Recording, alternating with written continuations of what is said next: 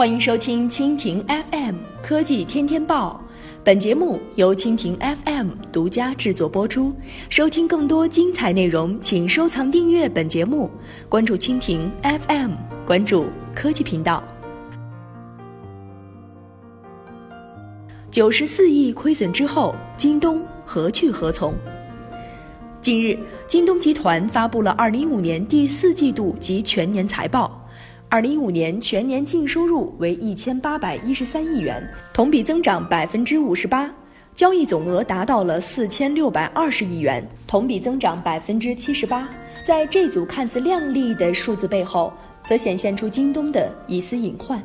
比如，同为国内电商巨头，虽然京东的交易总额高速增长，但与阿里的差距非但没有缩小，反而在进一步拉大。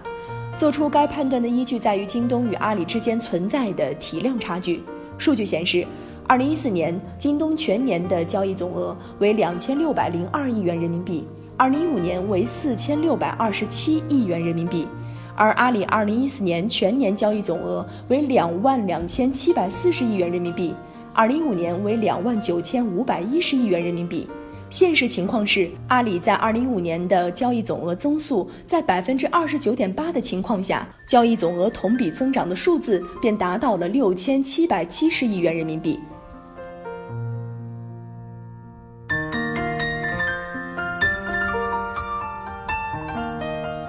更为关键的是，京东依然未能实现盈利，净亏损九十四亿元。而相比去年同期净亏损五十亿元，虽然近年来京东也做出了一些改变，从最初的纯电商变成了现在的电商是主业，金融是核心，技术是未来，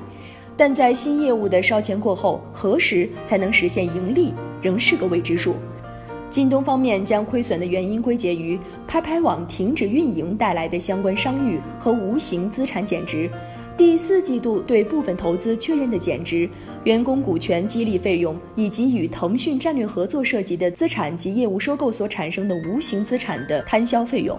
简而言之，绝大部分属于非经营性亏损。面对一直亏损的状况，京东表示，未来会将业务聚焦在电商、金融和技术三大领域。电商包含京东商城、京东到家；金融包含京东金融和正在申请的京东财险。技术则以云技术和京东智能为主。现在京东去做线下渠道，应该是被动的行为，毕竟线下是国美、苏宁的长处，他们在线上打京东也打不过，这也是很正常的。每个企业都有自己的基因，这是不难理解的。但这对于京东而言是一个不小的挑战，而且成本也会成倍数级增加。以上就是今天的科技天天报，更多精彩内容尽在蜻蜓 FM。